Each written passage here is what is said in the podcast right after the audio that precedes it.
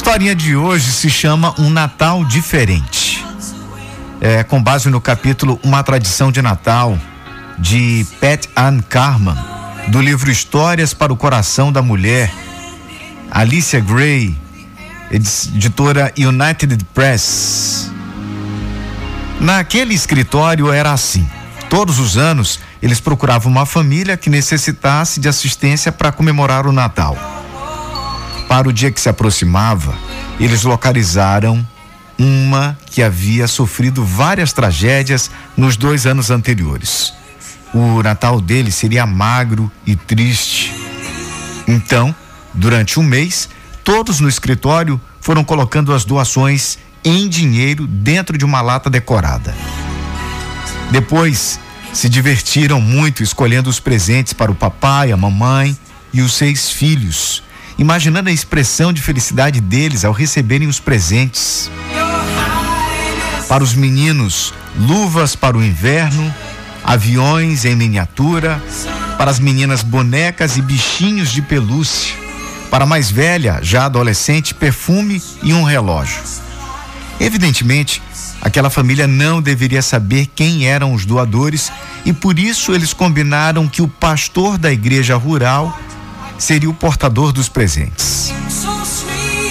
Na sexta-feira anterior ao Natal, a mãe da família voltou mais cedo para casa após o trabalho.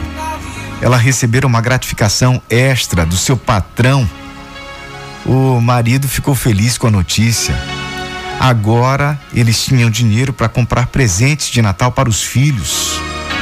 Sentaram-se e juntos fizeram uma lista, procurando combinar o querer com as necessidades. Mas então, eles ficaram sabendo que um amigo estava prestes a ser submetido a uma cirurgia. Ele estava desempregado também e não poderia pagar as despesas médicas.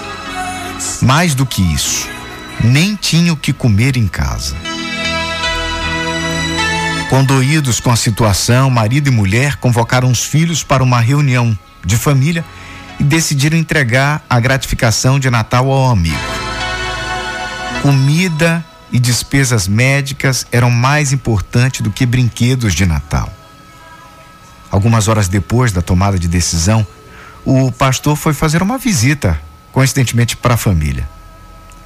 Antes que eles tivessem tempo para explicar o motivo da visita, eles contaram que gostariam de doar o dinheiro ganho e pediram a ele que entregasse o cheque para o amigo necessitado.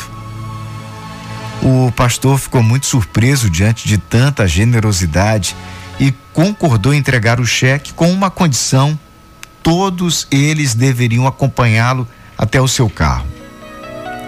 Sem entender muito o porquê da exigência do pastor, eles concordaram com o pedido. Quando atravessaram o portão da casa, viram o carro do pastor abarrotado de presentes de Natal. Presentes para o pessoal.